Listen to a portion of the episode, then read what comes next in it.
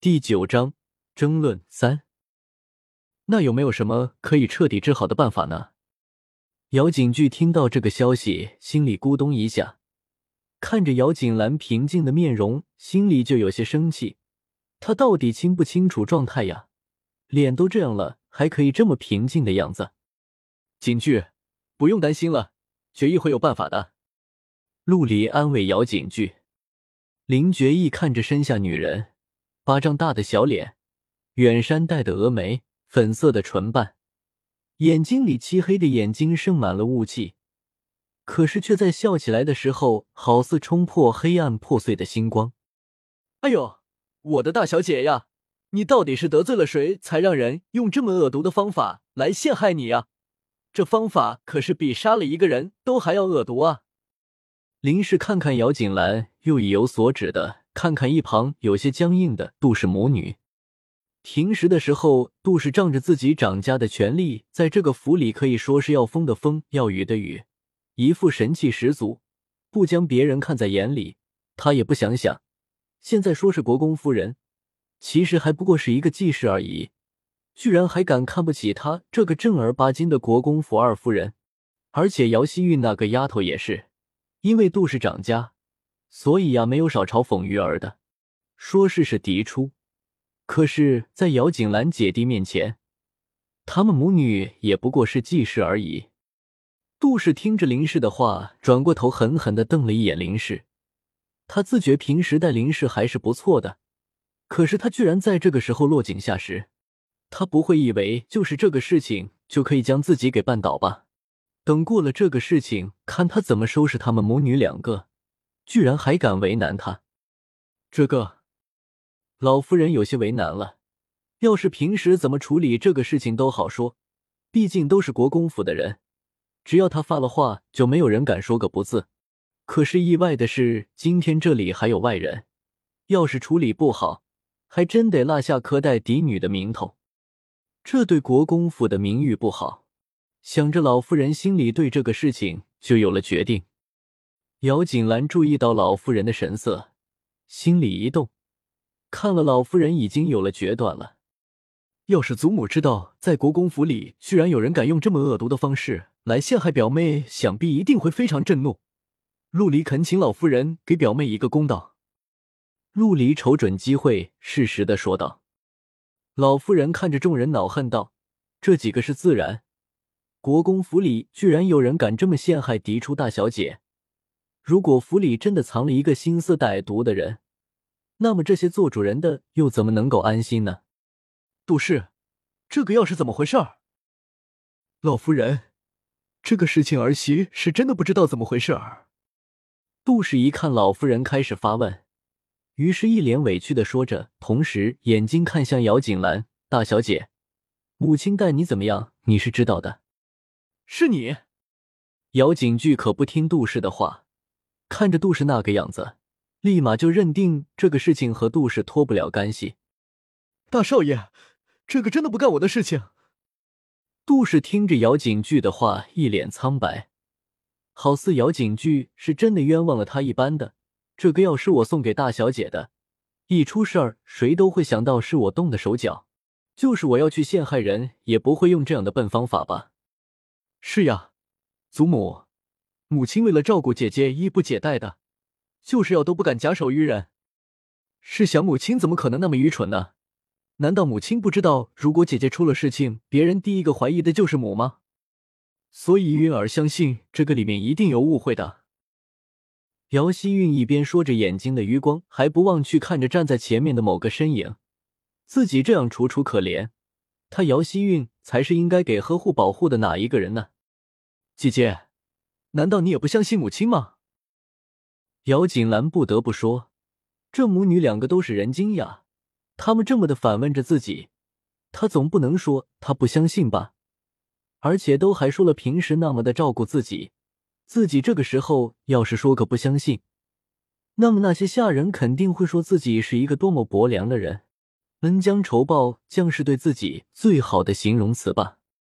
表情为难，声音哽咽。姚锦兰觉得这个样子应该可以充分的表示自己的为难与痛心了吧？母亲，二妹妹，我的确不敢相信。可是这个药是母亲送来的，我也不知道怎么回事呀。谁叫药不仅是你们送的，而且还是亲自送来的。之前杜云兰这么的送药是为了保险，可以让自己亲自看着姚锦兰服用。可是他没有想到，除了这个作用，还有证明这个事情跟自己脱不了干系的作用。这个时候，杜氏第一次感觉到什么叫做搬起石头砸自己的脚。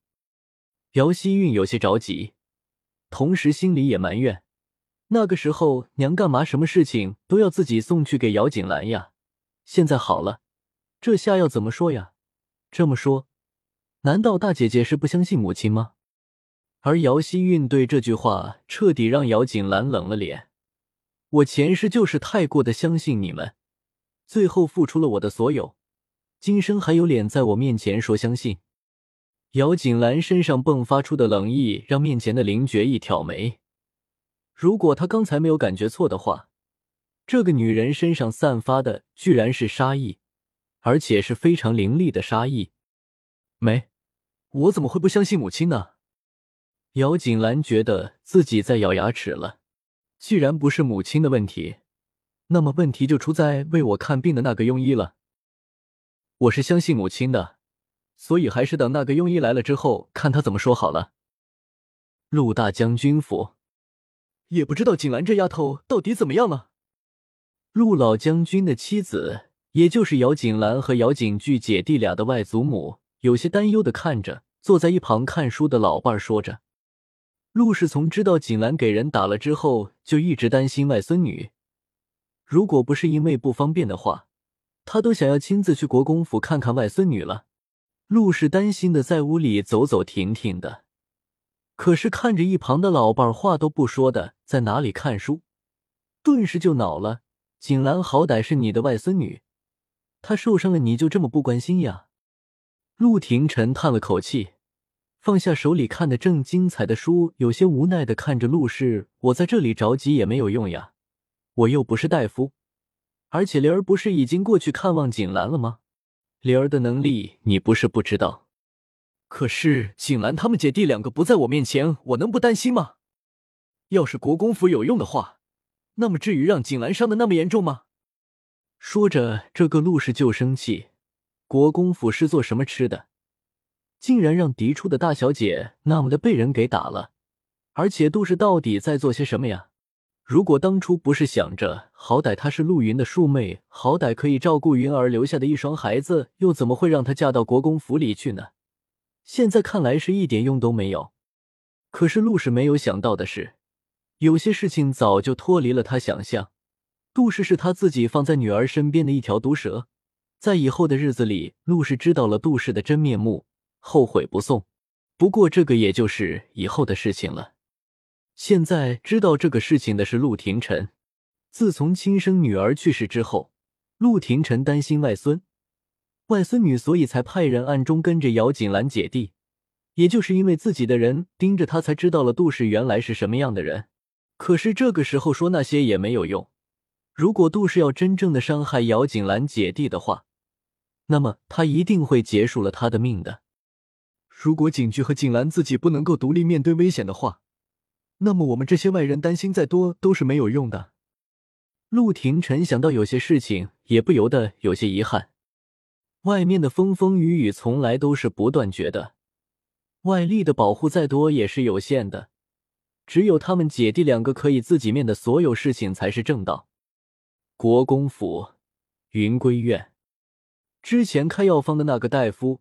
正对着姚锦兰已痊愈的伤口款款而谈，而杜氏听着那个大夫的话，简直是杀了他的心都有了。愚蠢的大夫，没有感觉到这里的气氛都不对呀，还敢在这里大放厥词。所以大夫，你是说我表妹的伤口已经痊愈了？陆离看着大夫，笑得温和的问着：“是，等大小姐的伤疤脱落，就完全好了。”大夫按照着事先吴嬷嬷给的提示说着，老夫人阴冷的看着一脸还以为立功了的大夫，心里冷笑：看来他不过是修身养性而已，现在府里就有人不拿他当回事儿了。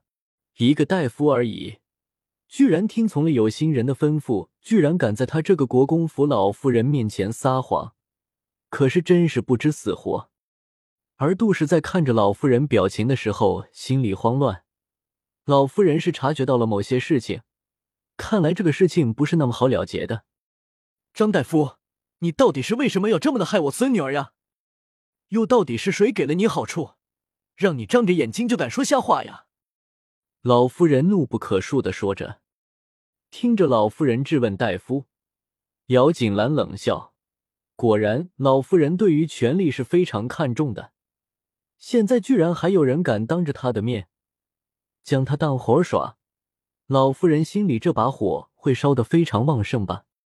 张大夫心里咕咚一声，为自己辩解道：“老夫人，就是借小明一百个胆子，我也不敢害府上的小姐呀。老夫人这个话到底是从何说起呀？”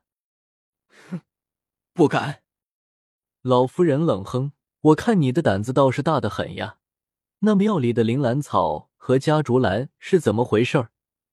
这个加在一起有什么功效？张大夫，你不会给我说你不知道吧？铃兰草、加竹兰。张大夫已听见老妇人说出这两味药材，心里害怕，一下子就跪坐在了地上。